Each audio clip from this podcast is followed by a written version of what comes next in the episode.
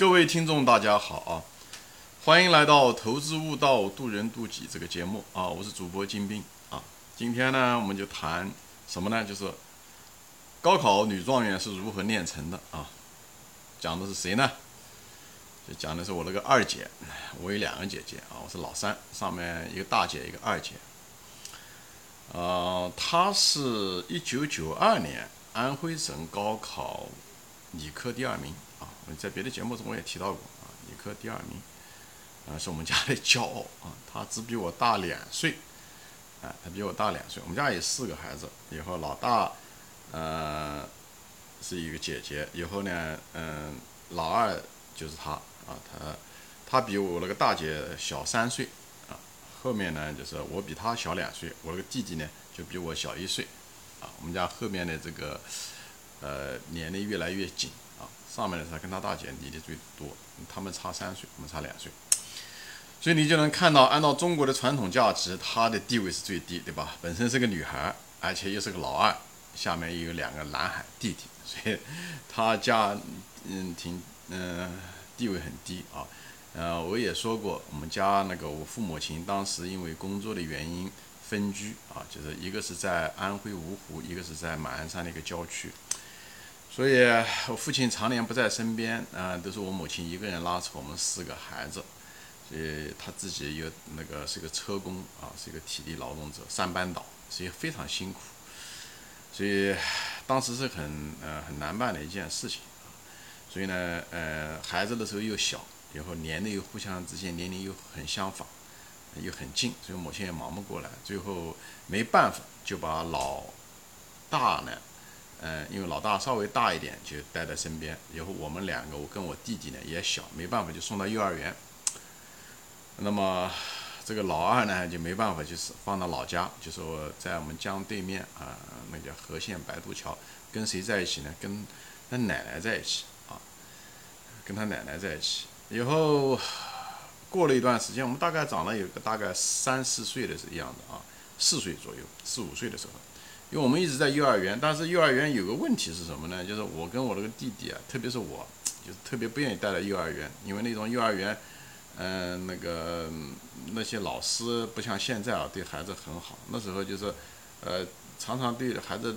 也是就是虐待吧，这样讲嘛，就是也也也不管家长，其实也没有权利争取这些权益，而且付的费用也很少，都是呃国营的嘛，所以呃最主要的是我在那个地方觉得很缺乏人性，就像在监狱里面一样的，所以我经常往外逃，往外逃，一逃出去以后，我们那地方其实很危险，周围全是铁路，还有那种运矿山的那种大卡车石头，所以小孩子我们那时候才四五岁嘛，在街上乱跑是很危险的。嗯，所以呢，我我母亲呢就希望能够照顾，但是我那个大姐姐呢，虽然比我们大五岁，但是什么事都不管啊，她什么事都不管，所以只有我那个二姐呢，当时跟在家里面，就这个就是这个女状元，她呢，她是怎么一回事呢？她是跟我奶奶在一起，我那个奶奶呢，其实我不知道在别的节目中说过，她以前是一个富家家的大小姐，所以也不会照顾人，以后呢，还就是一直就是过得舒服的惯。做惯了，而且还有一些不良的嗜好，比方他以前解放前还抽大烟，后来嘛，嗯，不准抽大烟，解放以后不准抽大烟，他至少还抽香烟啊。所以呢，嗯，当时我那个二姐呢，那小的就一直跟着他，他其实也不管他，基本上处于一种放养状态，就是我的二姐今天想到哪就到哪里，晚上嗯到哪里，就是就像自生自灭一样的，就随他，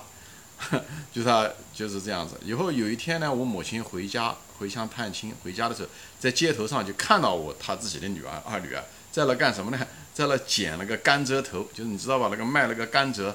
以后那个你卖甘蔗的时候，他不是要把前面那个头给切掉嘛？那个难吃的部分切掉以后，对吧？再卖那个甘蔗的主干。就他就看到我那个二姐呢，就他那个自己的女儿呢，在街上捡这个甘蔗头吃，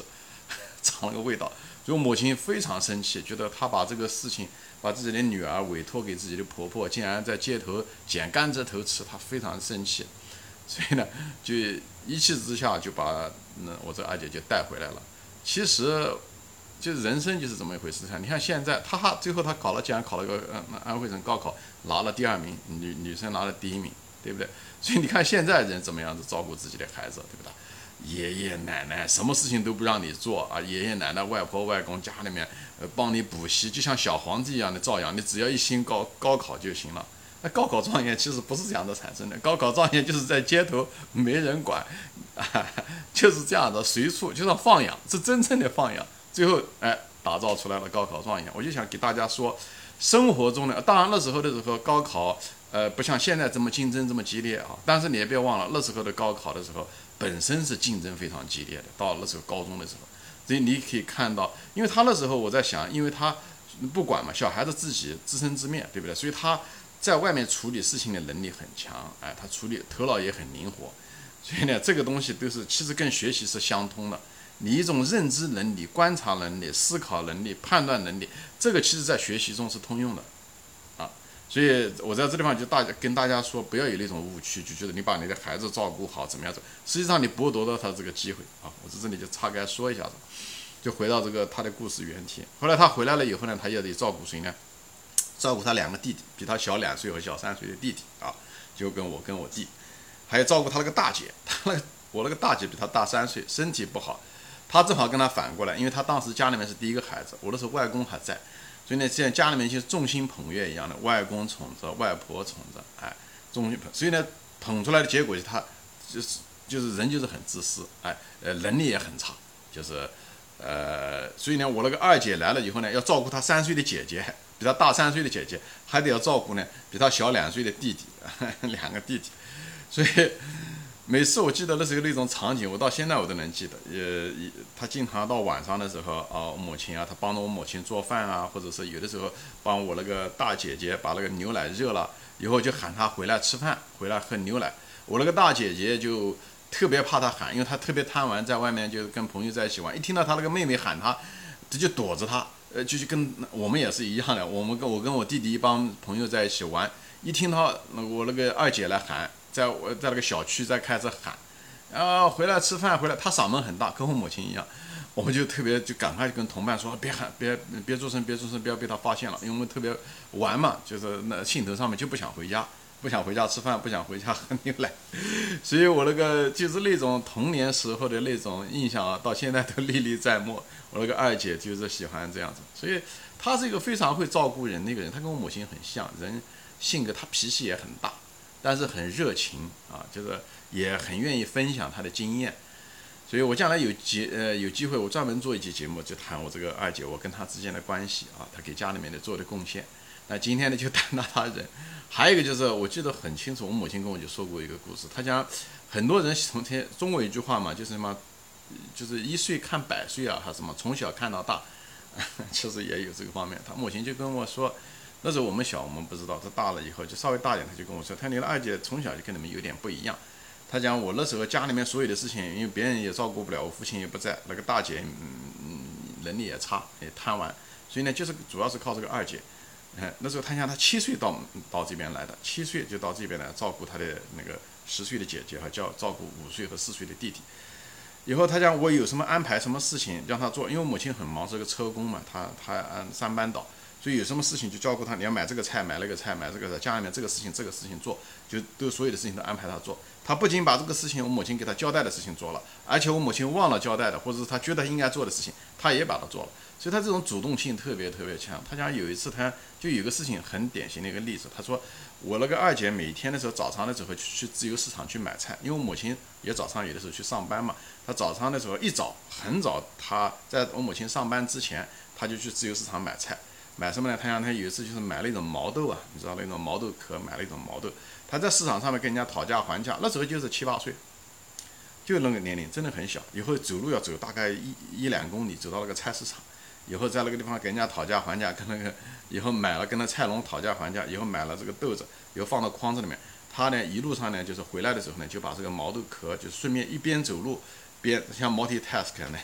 就把这个毛豆呢边走路就把毛豆壳就剥了，但是所以等他到家的时候，毛豆正好也剥出来了，所以我母亲马上就可以拿毛豆，哎，就炒一份菜，就留给我们中午吃，这样的。所以他说我那个姐姐真的是很聪明，就从小人家讲从小看到大就是这样，她那种智商，她那种处事的能力，她就继承了我母亲那一点，嗯，就是很多东西吧都能看得出来。所以你看到她，她基本上不学习，她。可能学习效率很高吧，至少读书的时候我也没看他怎么读书，因为家里面我们讲过了，家里面下面两个弟弟，上面一个姐姐都得要照顾，所以读书的时候他基本上不怎么读书，他基本上就是呃忙，哎，他所以他读书效率是很高的。呃，他所以所所以，而且小的时候就是打的他，我母亲打人，孩子打的最多的就是他，为什么呢？因为他事情做的最多，所以事情做的最多，那肯定出错的几率也是最多。所以我母亲后来就说，我后来我开始打，打了他多了以后，才发现我不应该打他，因为弟弟妹妹从呃呃弟弟姐姐都不用打，因为他们从来不做事，只有他打，因为他做事，做事的人错误是最多的。所以，所以母亲对他要求很严，所以他也培养了他那种纠错能力、观察能力。和自我改正的能力都很强，就这方面都是从小就这样的，因为环境的因素啊，慢慢的把他呃锻炼出来。所以真正的那种，因为毕竟那种高考能能够考到前几名的人，一定他的想法、这种做事方式、思考方式一定是跟人家不一样的，一定不是靠死读书、靠死花时间就能解决的这个问题，嗯。所以，他那时候他嗯读那个小学的时候，他个我后来读的班主任就是他以前下来的班主任，他他班主任对他印象都非常好，对他来讲就是完美的，就像以前至少是我们那个年代的小学的时候什么德智体全面发展，他都有，嗯人很穿的也很朴素，因为我们家穷嘛，当然穿的朴素了，对不对？而且德他是个很热心的人，他也很愿意帮助人，他不仅帮助家里面人，他的同学啊什么的他都很愿意帮助，而且也没有什么呃被人宠坏的那种。犟脾气啊，那是根本不可能的，不像现在的独生子女这个小皇帝的这种习性，那根本不可能有啊。啊，后来是到了什么时候啊？就是到了中学、初中啊。他初中升高中的时候呢，呃，因为我们那个高中啊，那那个年代的时候，那个高中每年都嗯嗯没有人是考上大学，我们叫剃光头，每年都剃光头。后来呢，我母亲就担心他如果初中升高中的时候，如果嗯这样的话，他大概率时间可能也上不了大学，所以我母亲就挺紧张的。后来就开了个后门，开了个什么后门呢？当时那个中学呢，我姐姐就读的那个中学呢，嗯，那个校长呢，嗯，他跟我们家是同乡，以后呢，他又是我父亲的一个病人，我父亲是个中医，我在别的节目中提到过，所以他经常看病，所以呢就走托了这个关系呢，那时候正好改革，就是有个重点中学在城里面。所以呢，每个学校推荐一个，最后他就走了这个关系呢，就把我那个二姐呢就推荐到了那个重点中学去了。虽然我二姐在那个年级中并不是成绩最好的，她大概是在前五名，但不是最好的，前三名都不一定能排得上啊。就因为这个事情呢，啊，别的家长都挺有意见的啊。但是中国不就讲关系嘛，就把她弄进去了。以后弄进去了以后，就去了那个所谓的二中，那时候当时是是一个市重点，还不是省重点，哎。就他在那个地方，他在那个地方以后就离开家了，所以那时候就，嗯，但是他也很自律了，他就是他身体也很好，所以每次运动会的时候，呃，他每个学生只能参加两项，他每这两项都拿冠军。他一个是长跑非常好，我们家人长跑都很好，我父亲很早就是每天早上那样带带着我们去长跑，所以我们家四个孩子的是那个长跑能力都很强。以后他长跑总是拿冠军，还有一个就随便挑一个，比方是铁饼啊、扔扔铅球啊、铁饼啊，他总是能拿冠军。所以他学习很好。那时候我那个弟弟的时候，初中也进了那个呃那个重点，我当时没去，因为我当时落榜了啊。后来我就问那个我那个弟弟，我讲我那个二姐在那个嗯那个中学怎么样？他讲，我想他很红嘛，我想听说大家都讲他很厉害，但他不是红，他讲他是红的发紫。所以他这个家庭地位非常没有地位的一个人，去了那个二中以后，就是后来。高考对吧？就是高考就不说了，就是高考这个结果考得非常非常好，嗯，所以这也就是消除了那些人的闲言碎语。人家本来讲啊，你怎么推荐的是走关系的，对不对？但后来在那个高中对吧，省重点的高中，那个整个年级了四五个班，最后他拿的是那个全市第一名，对吧？他那个安徽省他拿的是第二名，所以这也就堵了所有人的嘴巴。当时确实是开的后门，但是他不负众望啊，对不对？记得好清楚，那时候那年高考，呃，他考完了以后，晚上的时候就刚当考完以后回来了以后就大哭，就像鬼哭狼嚎一样的哭，哭得好厉害。我妈都全家人都懵掉了，不知道他为什么他哭，因为他是个很好强的人，一般不轻易哭，而且哭得非常非常伤心。就是刚走，嗯，白天才考完，呃，高考才结束，因为考几天嘛，最后一天回来就哭，因为我们最后的时候。哭了几个小时以后，我们就问他你为什么哭？他就觉得他这次没考好，考砸了，他非常对不起呃父母亲，他父母亲那么呃，特别是我母亲那么含辛茹苦的把我们四个孩子养大，嗯，对他希望抱的那么大，他竟然考得很砸，考得很糟糕，因为那时候结果还没出来嘛，那那结果大概一个月以后才出来，因为他这个人因为在中学嘛，那以前是考试的，他基本上都考满分，对不对？他觉得没怎么回事情。那毕竟高考这种东西，那一定有难度的。那时候，呃，又没有太太多的模拟考试，因为那时候是八二年的时候，没基本上没有什么模拟考试，所以他当时考试考几天考下来之后，他结果他感觉特别不好，因为有些题目他可能就没有什么把握。最后的时候考下来之后还是不错，他离第一名还就差一分，还是一分半，就是安徽省第一名了。所以，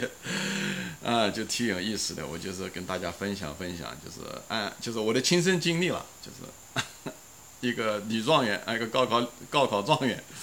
是怎么样子练成的？是这样练成的啊，不像大家想象的那样子啊，天天把你家孩子送到补习班，啊，不要他干事，不要他做这个，不要他录那个，电视也不能看，电脑也不能看，全家人都捧着他，像众星捧月一样的，这样的孩子是培养不出来的啊。你即使把他培养出来，他能够高考能够考个状元的话，以后将来工作也好，与人相处也好，都是个大问题，对吧？我那个。大姐和二姐的例子吧，对吧？我虽然大姐人也相当相当不错啊，但是跟我二姐比起来差的太远，就在这个地方，所以这就中了我母亲的一句话，经常批评我的话，就是叫什么“肥田出鳖道”，哈哈哈肥田啊出那个道字五字是憋的，就是这样。所以不要认为好心可以。办好事啊，好心有的时候办坏事。你剥夺了你的孩子的成长的机会，你不让他们有犯错的机会，最后的结果就是他们的能力无法锻炼出来，真是这样子的啊。这个针一定要磨啊，针不是啊，把它用棉花裹起来你就可以了，所以一定要慢慢慢的把它磨出来，就给他们机会，不要多剥夺他们的机会，好吧？这是我想跟大家分享的，跟年轻的父母亲也好。还是现在正在成长中的人也好，不要自己惯自己啊！以后你如果父母亲呢，不要太惯自己的孩子，好吧？今天就说到这里啊，谢谢大家收看，我们下次再见。